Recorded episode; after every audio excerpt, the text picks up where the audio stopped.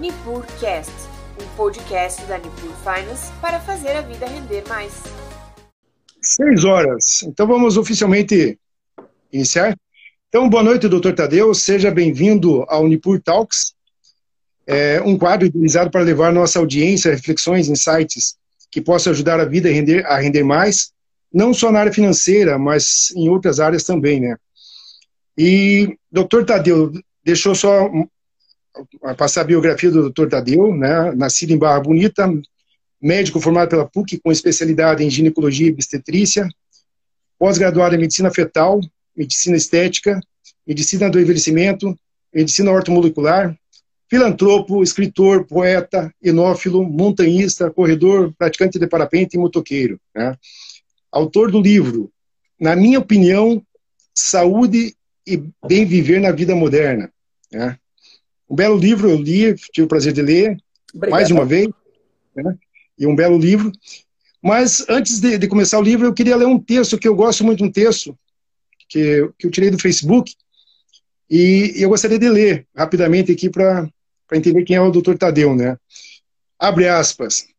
Ele nasceu pobre, daqueles pobres cuja casa recebe visitantes indesejados, como o triatoma brasiliensis, popular barbeiro. Isso foi determinante para sua morte, consequência de um coração dilatado em função da doença de Chagas. Foi pobre a maior parte da vida, mas isso não impediu de conquistar o respeito e o amor de uma grande mulher e, junto dela, fazer o que deveria ser feito, da melhor forma que poderia fazer. Isso significa trabalho, luta, suor, dor, cansaço. Esta é a minha definição de homem, de herói. É preciso muita coragem para, a todo instante e diante de toda a ordem de adversidades, tomar a decisão de fazer aquilo que é correto. Não o que é mais fácil, conveniente ou oportuno, mas o que é correto. Isso denota dignidade, honradez, honestidade, probidade, responsabilidade e retidão. Nunca disse que amava os filhos, e isso não fez falta. A demonstração do amor estava na comida que nunca faltou no prato e no cobertor que nunca faltou no inverno mesmo que para isso tivesse ele que renunciar ao resto. Nunca bateu nos filhos, nem tampouco procurava ensinar com belas palavras, pois essas ele não as conhecia ou não, conhecia, não conseguia pronunciar. Ensinou pelo exemplo, talvez a melhor forma, se não a única de educar. Ele era meu pai. Eu nunca escrevi isso para ele. Espero que me ouça. Doutor Tadeu, diante desse belo texto, eu, eu, me emociono toda vez que eu leio, eu gostaria que você se apresentasse. Quem é o Dr. Tadeu de Góes? Ô, Julia, você começou pesado. Pô, desculpa. Uh, eu levei... Sabe que dos meus textos, esse é o que eu mais gosto, tá? Eu levei muito tempo para... Desculpa. Eu levei muito tempo para conseguir escrever isso. Ah, e a definição de a definição de homem e a definição de herói para mim é essa que eu escrevi para o meu pai. A quem que é o Dr. Tadeu não é nem metade diz que foi meu pai, tá? Sou um cara que nasceu em Barra Bonita, fiz minha formação em Curitiba. Uh, estou aqui na região há muito tempo, fui muito bem recebido, fui adotado por essa região e, e adotei essa região, esse lugar como minha casa. Mas eu sou muito pouco perto dessa pessoa que você descreveu agora. Que bom. Isso demonstra mais caráter ainda. Bom, vamos lá. Então, sequenciamos, né? A, a, no livro, na minha opinião, Saúde e Bem Viver na Vida Moderna, a sinopse dessa obra fala sobre ele apresentar novas perspectivas a respeito do tema. No seu livro você diz, abre aspas, nossa medicina, especialmente ocidental, foca no alívio dos sintomas e não na prevenção da doença. A doença é uma mercadoria muito lucrativa, entenda. A saúde não virá de um frasco de medicamentos, mas infelizmente a prática médica é ainda baseada principalmente na prescrição de remédios. Fecha aspas. Então, uh, eu me lembro que quando eu ainda estava na, na, na, faculdade, é, eu me lembro do meu professor de histologia, ele comentar, ó, medicina é ciência e arte. Uh, e, e, o que eu acho é que a gente perdeu muito da arte, né? Então, hoje o exercício da medicina ele está muito engessado pelo que se chama de medicina baseada em evidências. Então, a gente tem rígidos protocolos a serem seguidos, que são chamados de guidelines, que estabelecem qual a conduta que é aceita é, é, frente a várias doenças. Né? Então, vamos pegar um, uma doença crônica muito comum, vamos pegar hipertensão. Uh, o que, que a gente faz? Na verdade, a gente espera o sujeito ficar hipertenso. Então, em seguida, né, é, é, é, é seguida uma receita de bolo para esse tratamento. E o médico acaba sendo um grande conhecedor da, da fisiopatologia dessa doença, ele acaba sendo um especialista nos medicamentos utilizados, ele conhece muito a respeito dos seus efeitos, das contraindicações, dos efeitos colaterais, dos exames para acompanhamento daquela doença. E isso, é claro, é tudo muito importante, sem dúvida. Mas veja, é, é, pouco se gasta para prevenção da doença, que deveria ser o tópico mais importante, né? Porque mais importante do que curar é não adoecer. E a, a nossa formação ela não é voltada para a manutenção da doença, e sim para a cura da doença. Eu não diria nem cura, né? porque na verdade a gente não propõe uma cura, a gente propõe um controle da doença. Essa é a minha visão. Muito bem. No seu livro também tem, tem uma parte lá que diz Hipócrates, pai da medicina, dizia, abre aspas, que seus alimentos sejam seus medicamentos e que seus medicamentos sejam seus alimentos. Fecha aspas. Acho que meio que complementa o que, você, o que você me diz então, disso. Né? é, é, não é à toa que, que, Hipócrates é considerado o pai da medicina, né? Porque o, o cara sabia das coisas, né? Ah, aqui a gente está falando em manutenção da saúde e isso a gente consegue basicamente com bons hábitos de vida. E aqui o tópico nutrição ele é muito relevante. É, é, em linhas gerais, o, os seus medicamentos deveriam ser os seus alimentos. Né? Hoje eu não tenho dúvida nenhuma, Jolie, que a maioria das doenças crônicas se devem a maus hábitos de vida.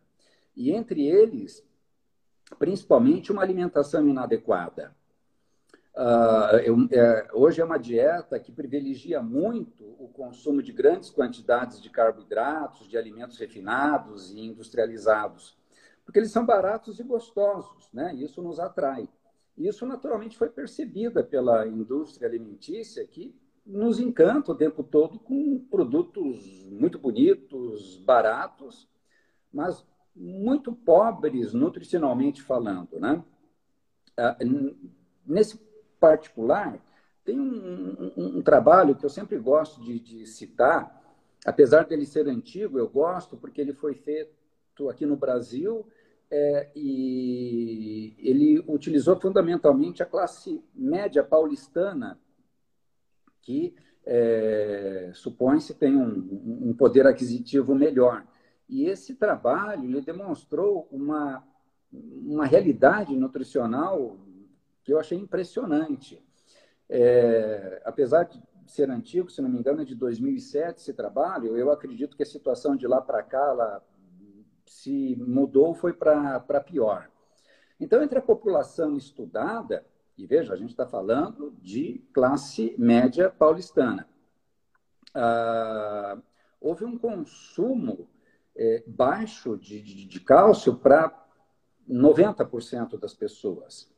Praticamente todos, 99% dos indivíduos consumiam seis vezes menos vitamina D que o desejável e pelo menos metade tinham um consumo deficiente de vitamina A.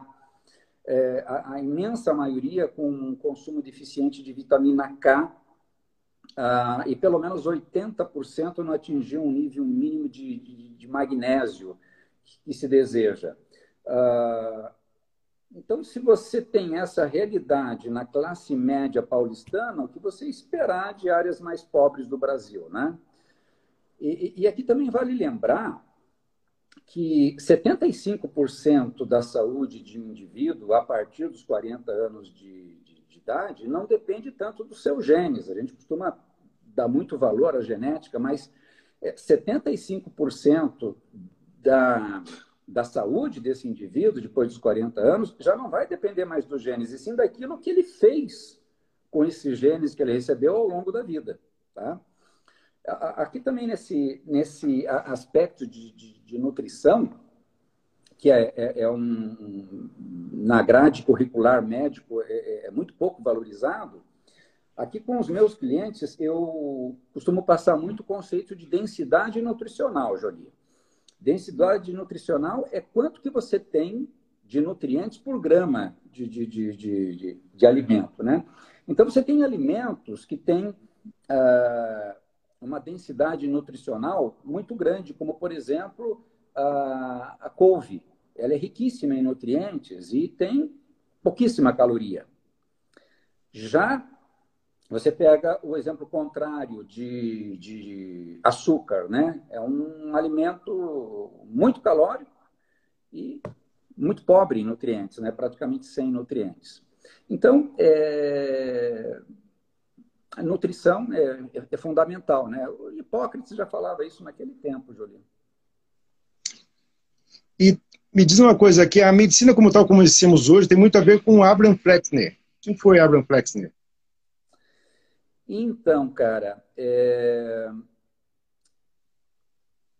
o Flexner ele, ele fez um, um estudo, olha, por volta de 1910, mais ou menos, se eu, se eu, não, eu, eu não quero entrar muito no mérito do, do estudo, porque isso é meio polêmico. Agora, assim, ele recebeu muito dinheiro para fazer esse estudo, Uh, e recebeu esse estudo de, de, de, pessoas como Rockefeller, que tinha muito interesse é, na indústria de, de, de medicamentos.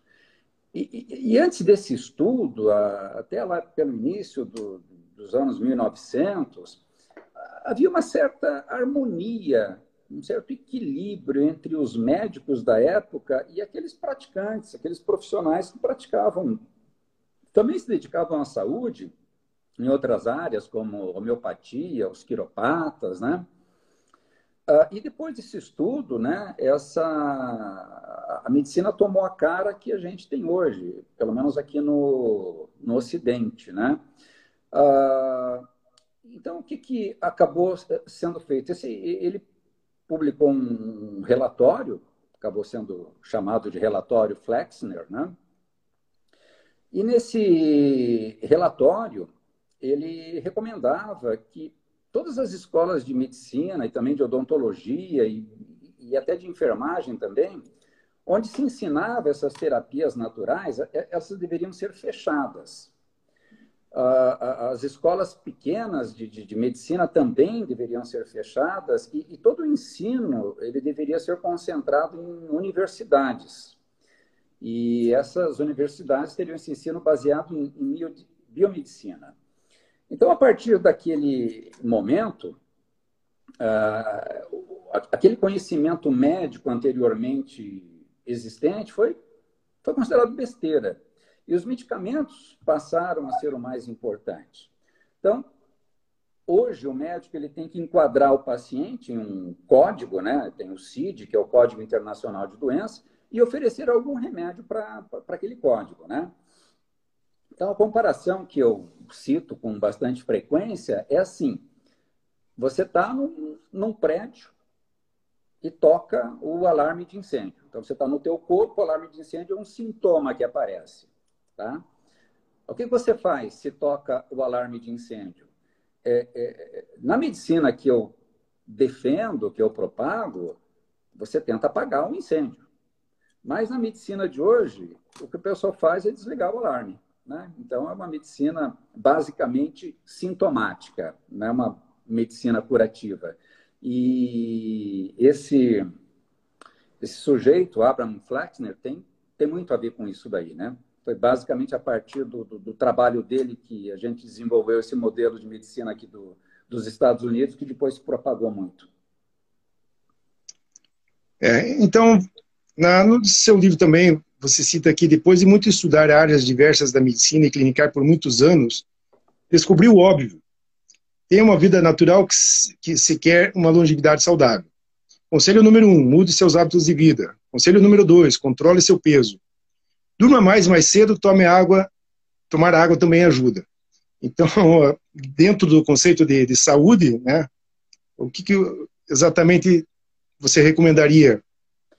Então, até esses dias eu, eu postei um vídeo no qual eu dou três conselhos para as pessoas, né, baseado na minha experiência médica aqui. O primeiro é assim, não engorde. O segundo é não engorde. E o terceiro é se engorde, emagreça. Ah, então, hoje, se eu fosse escrever esse livro, eu, eu já mudaria um pouquinho é, essa ordem aí. Olha, Jolie, a gente calcula que as doenças crônicas não transmissíveis, né, como doenças cardiovasculares, doenças respiratórias crônicas, alguns tipos de câncer, ou o, o diabetes, eles sejam responsáveis por cerca de 60% das mortes no mundo. E em países assim como o Brasil, a China, a Rússia também, Provavelmente esse índice seja maior, provavelmente chegue na faixa de uns 80%. Né? Ah, e isso tem muito a ver com inflamação crônica subclínica, que eh, quem, quem me ouve já ouviu esse termo muitas vezes, é uma inflamação assintomática, uma inflamação silenciosa, ah, que tem muito a ver com, com, com gordura, com obesidade. Basicamente, a, a gordura é sinônimo de inflamação e inflamação é sinônimo de, de doença, né? E essa inflamação crônica subclínica, ela está, ela é o substrato para o aparecimento de praticamente todas as doenças. Uh, quando eu cito isso no, no livro, é, é o raciocínio que eu faço para mim e para os meus pacientes é sempre o mesmo. Você tem que imaginar é, para que tipo de vida que o seu corpo foi desenhado. E você tem que levar em conta que o teu corpo hoje ele é praticamente o mesmo que era dos seus ancestrais lá da, das cavernas, mudou quase nada. E o seu corpo foi preparado, é, foi desenhado para se comportar daquela forma, né? E nós não não éramos obesos. Né? Então, esse talvez seja o principal conselho que, eu dou. Ah, uma, uma orientação básica que eu dou aqui no consultório para os meus pacientes, para terem uma ideia de quantas anda essa, essa situação, é que eles meçam a sua circunferência abdominal. Para uma fita métrica, mede mais ou menos ali na altura do umbigo. Quando a pessoa ela é muito é, obesa, é melhor que ela faça isso deitado. Ela vai ter uma precisão um pouquinho maior. Ah, e essa medida, ela não deve ultrapassar 102 centímetros, no caso do homem, e não deve ultrapassar 88 centímetros, no caso da, no caso da mulher. Tá? Se ultrapassar, sinal do perigo. É. Veja, você tem vários parâmetros. A gente não, não pode é, estabelecer um único. Né? Você tem parâmetros melhores para avaliar isso aí. O índice de massa corporal, a bioimpedanciometria, você tem uma análise clínica laboratorial extensa. Mas, assim, é um, um parâmetro simples de você calcular para você mais ou menos se situar em que ponto que você está nessa situação. Uma dúvida, é porque algumas pessoas elas têm uma, uma gordura mais é, localizada no abdômen, né? Esse é, é, alguns, algumas pessoas falam, ah, não é sinal de saúde, então seria mais ou menos por esse motivo? O que, que, então, que isso é, quer dizer? É, essa gordura, é essa gordura visceral, né? A visceral. Que ela é mais comum no, no homem. Assim, grosso modo falando, é importante dizer que isso é grosso modo, né? Tem exceção para tudo Geralmente, o homem obeso, o homem com aquela barriga, né? Ah, ele tem bastante gordura visceral e se ele for pesquisar, vai ver que essa gordura também está no fígado, tem esteatose hepática. Ah, e essa é uma gordura muito inflamatória. Essa é uma gordura muito inflamatória, essa inflamação crônica subclínica que eu estou falando. Que difere um pouco daquela gordura que a mulher às vezes tem no quadril. Elas são têm comportamentos diferentes. Essa gordura abdominal do, do, do homem, ela é mais inflamatória e, e, e ela oferece mais riscos. Porém, tem uma vantagem, ela é mais fácil de se perder. Aquela gordura que a mulher é, tem no quadril, ela é menos inflamatória, porém, ela tem, essa mulher tem mais dificuldade em perder essa gordura, né? Por que essa diferença? Principalmente por causa do, do, do padrão de circulação dessas localizações, tá? Ah, perfeito. E, e sobre a autoemoterapia, seria isso? Olha, Jolie, eu até vou responder essa sua pergunta, já que você está fazendo, mas eu quero deixar aqui claro que, na verdade, eu não pratico é, autoemoterapia e não tenho nenhuma experiência com, com, com o uso, né? Mas o que, que é isso? É, consiste você é, retirar uma pequena quantidade de, de sangue da, da veia, né? uma seringa simples, e imediatamente você aplicar no tecido muscular, no músculo dessa mesma pessoa, né? daí autohemoterapia. É, quem defende esse tipo de procedimento, e aqui no Brasil a gente teve um médico carioca, doutor Moura, que defendia muito isso aí, ah, quem defende esse tipo de terapia advoga que a presença de, de, de sangue no tecido muscular é, é, se comportaria como um corpo estranho, porque o sangue não é para estar ali no músculo, o sangue, né? Da forma como ele é injetado. Então, se comportaria como um corpo estranho. Mas não, não levaria a uma rejeição, porque é da própria pessoa. Ah, e esse corpo estranho, ele estimularia a produção de macrófagos. Macrófagos são um tipo de, de, de leucócito é, que são responsáveis pela limpeza dos tecidos. Então, tem qualquer corpo estranho ali, eles vão fagocitar, vão destruir aquilo ali. Então, teoricamente, isso poderia melhorar o funcionamento do sistema imunológico, o que seria muito útil para uma série de doenças autoimunes, por exemplo, né? Ah, ah, eu não, como falei, não tenho experiência com isso. Nós não temos é, é, na literatura médica trabalhos abordando isso, o que eu acho uma pena. Né? Eu acho uma pena. Poderíamos ter esse tipo de trabalho. Não deve ser difícil de ser realizado. Você não precisa de muito material. Deve ser um trabalho simples, barato de ser realizado, mas infelizmente nós não não temos, não que eu conheça, pelo menos. Ah, mas na minha cabeça faz sentido. Então, embora eu não utilize, embora eu não propague, embora eu não divulgue, uh, eu acho que faz sentido do ponto de vista fisiológico você pensar assim. Tá? Mas basicamente. Poderia ter mais estudo. Poderíamos ter, ter mais estudos sobre isso. Poderíamos, né? Uh, o que eu acho até estranho, né?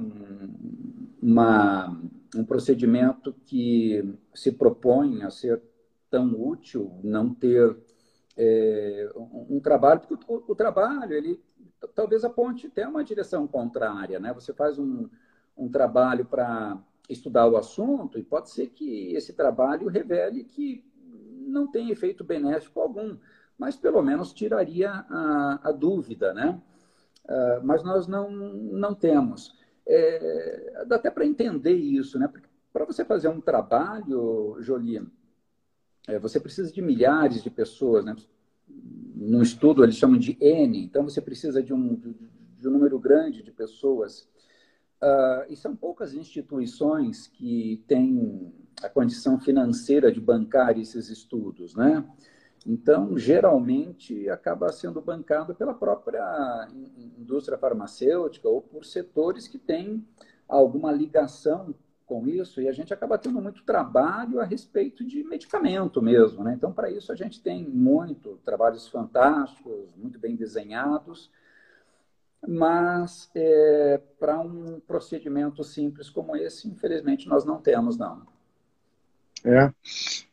Então, e, sobre o jejum intermitente? Que que, eu sei que você pratica o jejum intermitente, cita um livro, né?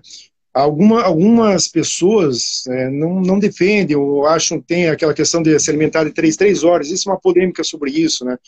Mas qual seria... O, o, existe o ideal, o, o praticável? Então, eu, eu pratico, e aí já, aqui na questão do jejum intermitente, aqui a gente já tem muito trabalho científico de qualidade, muitos mesmo, né?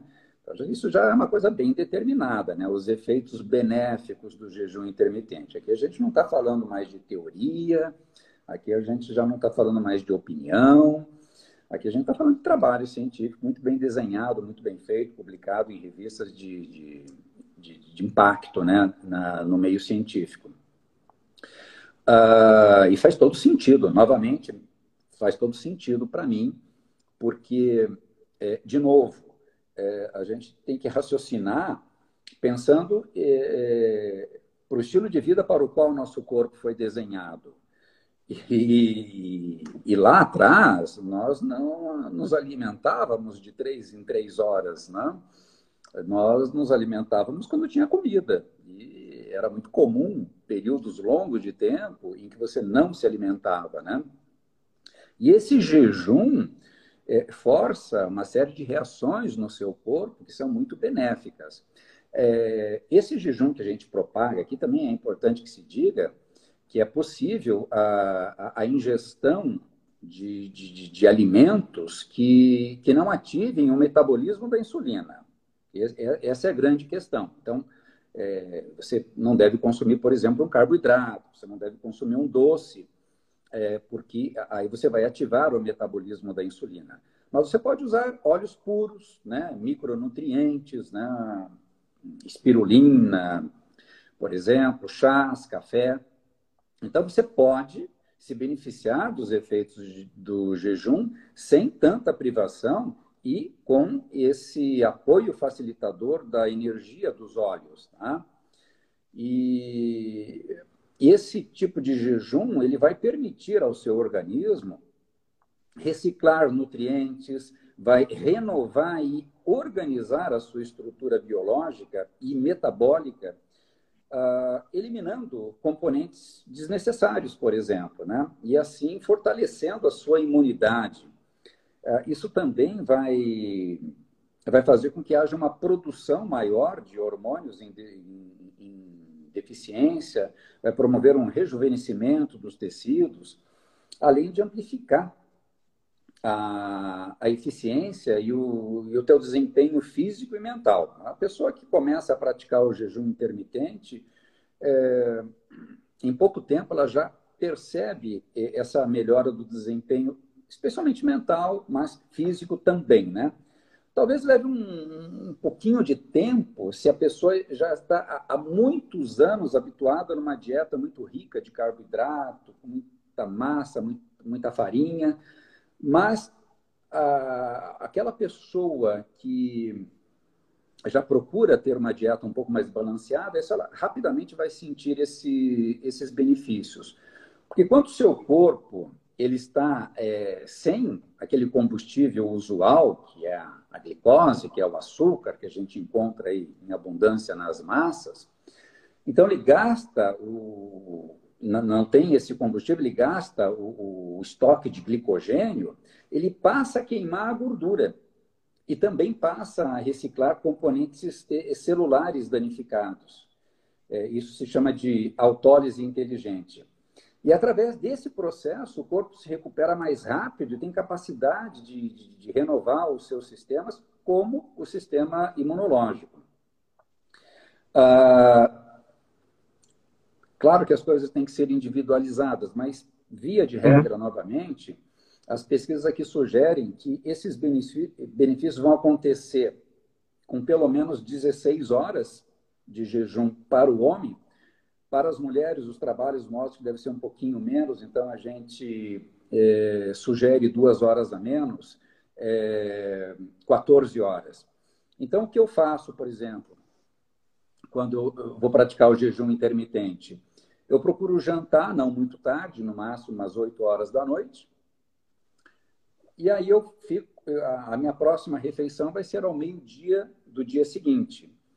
Mas é, o, o, café da manhã, eu tomo um café, no meu caso, assim, eu gosto de usar um triglicerídeo de cadeia média, uma manteiga ghee. É, existem óleos que você pode usar nesse período.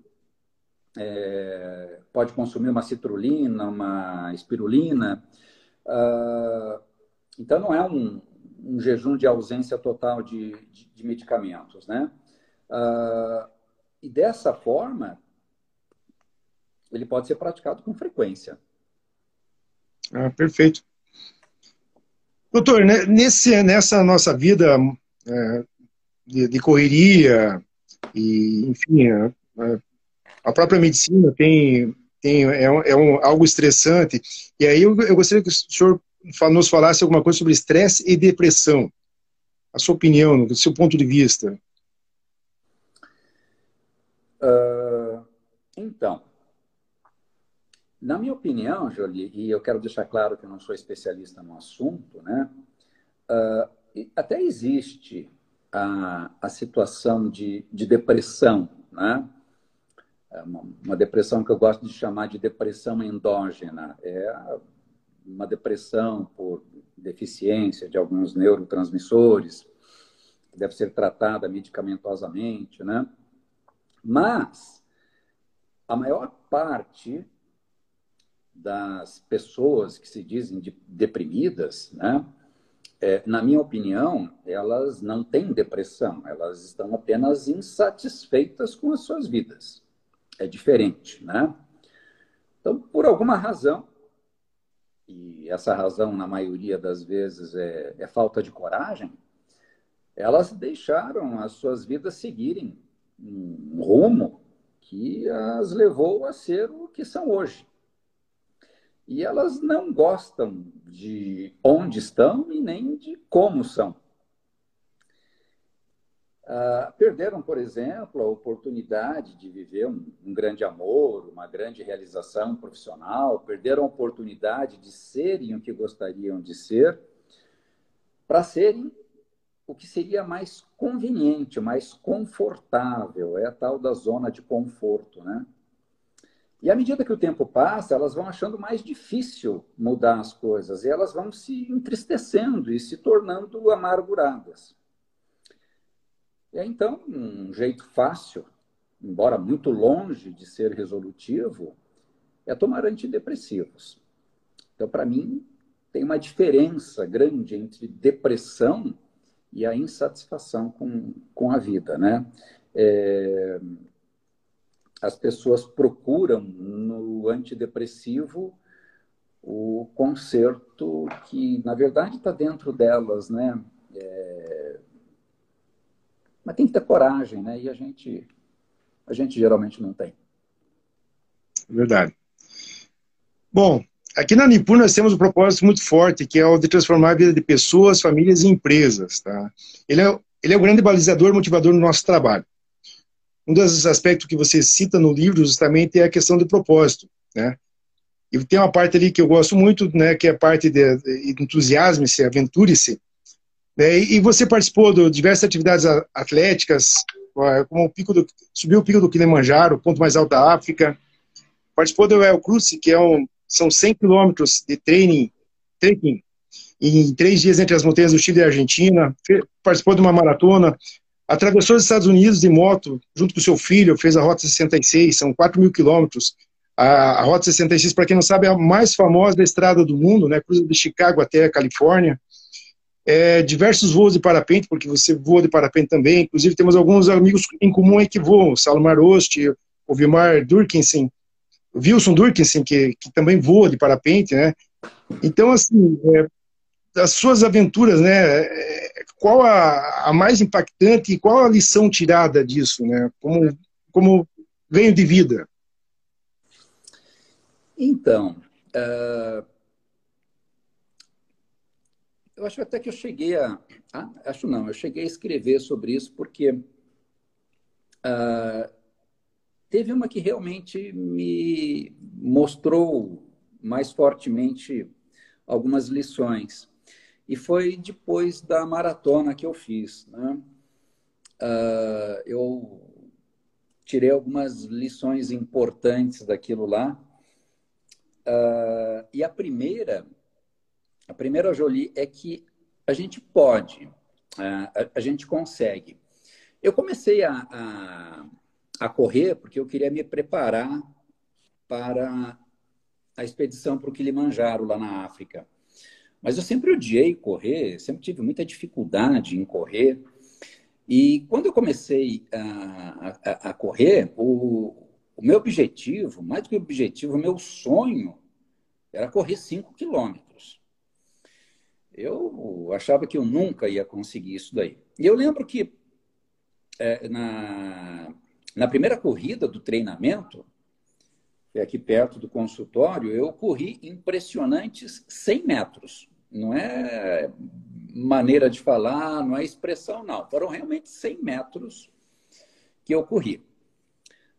Mas eu estava muito dedicado, eu estava muito focado, eu treinei e eu consegui aqueles 42 quilômetros e 195 metros da maratona. Mais tarde consegui não correr 100 metros, mais tarde consegui correr 100 quilômetros, né? Então, assim, ah, foi lá uma maratona que eu tive muita dificuldade, muito cansaço, muito suor, calos, e eu cheguei entre os últimos, né? Mas, mas eu cheguei. Uh, então, a gente consegue. Essa foi a primeira lição daquela, daquela maratona. A segunda, eu achei muito interessante, né? Porque ela mostra que a vida realmente é uma gangorra. Uma hora você está por cima, uma outra hora você está por baixo. E eu me lembrei disso porque é, nas maratonas você tem postos de hidratação, né, que te oferecem água, alguns eletrólitos, e, é comum você usar aquela água com muita displicência. Então você pega, bebe um pouco, se banha, joga um pouco na cabeça, uh, usa meio copinho, o resto joga fora. Uh, e eu estava fazendo dessa forma mesmo, como todos os demais. Mas no final da prova, por uma questão aí, uma organização que não ficou muito, muito boa, uh, no final da prova acabou faltando água em alguns postos de hidratação. E ali a sede era intensa, né? Aí o que que eu outros corredores fizemos, né? Nós procuramos por copinho jogado fora, jogado no, no lixo, né? Em busca de um pouco de água para tentar matar um pouquinho a sede. É a mesma situação de um indigente procurando por comida no, no lixo, né? Uh, aquilo foi muito significativo para mim. E a terceira que eu achei muito importante disso é que, assim, você está sozinho. Tinha muita gente torcendo por mim, pelos demais competidores lá daquela prova, e a gente teve manifestações de carinho, de apoio. E as pessoas realmente podem torcer por você, elas podem desejar o seu sucesso, mas o fato é que a tarefa é sua. Assim como na vida, você pode ter apoio, mas você está aqui para executar uma missão que é sua. E a cruz é sua, o peso é para você carregar, né? É claro que uh, o esforço é seu e a recompensa, quando você consegue, também é sua, e também a vergonha, quando você fracassa, é sua. Na verdade, você está sozinho. Legal. Foi um, é uma bela lição, né? Agora me diz, doutor, o que veio primeiro? O seu estilo de vida que o despertou para esse tema, que foi o que provocou mudança de estilo de vida, que que, que, que os, os, sempre foi um aventureiro, sempre, sempre praticou esporte? O que, que surgiu primeiro? Qual que é a sua trajetória? Então, uh, não sei por que a gente se apaixona por algumas aventuras, né? A gente simplesmente se apaixona. Mas o esporte, de maneira geral, eu, eu pratico porque para mim, isso é uma, é uma estratégia medicamentosa. Tem muita coisa que eu não gosto de fazer de atividade física, Jolie. Eu uh, falo muito para minha treinadora: olha, eu não gosto de estar aqui na, na no seu estúdio, eu não, não, gosto de fazer musculação, eu acho ruim isso daqui. Mas tem uma coisa que eu gosto menos ainda, é tomar remédio. Eu não tomo, né? Eu não tomo nenhum medicamento para absolutamente nada. E então, atividade física é a minha estratégia medicamentosa para mim, assim como a, a, a minha alimentação. Quando eu estou me alimentando, eu estou seguindo lá o conselho de Hipócrates, eu estou tomando os meus medicamentos. Uh, e eu prefiro isso do que medicamento. Embora eu, como médico, tenha que prescrever muitos medicamentos todos os dias, eu propriamente não tomo nenhum. Então, o estilo de vida vem, vem disso, vem de uma opção em não, não me ver assim escravo de nenhum tratamento medicamentoso. Legal. E, e, quais são os seus projetos futuros aqui? Alguma aventura diferente? Escrever um novo livro? A praticar um outro esporte? Alguma especialização em medicina? Quais são os seus projetos de vida? Então, eu me, me sinto muito piazão, né? A definição que eu tenho de, de, de, de envelhecimento, e todo mundo tem direito de envelhecer a hora que quiser, mas é quando você para de ter esses projetos, quando você para de ter esses sonhos, né? E, nossa, eu sou muito irrequieto ainda, tenho muitos planos na cabeça. O segundo livro está com mais ou menos uns 75%, 80% do, do, do, do conteúdo pronto, né? Tem algumas atividades é, de aventura também em mente, mas essas atividades agora, para mim, Jolie, elas têm que ser um pouco especiais, ela tem que ter algum propósito maior, né? Uh, eu acho muito legal você é, subir, atingir o pico do Kilimanjaro, é bacana isso, talvez volte a fazer algum dia, mas é, não apenas por fazer, eu gostaria que isso estivesse é, junto de um, de um propósito maior. É, alguma coisa relacionada a algum projeto social, por exemplo, né? Isso demanda tempo, demanda projeto, demanda ajuda, demanda parceria.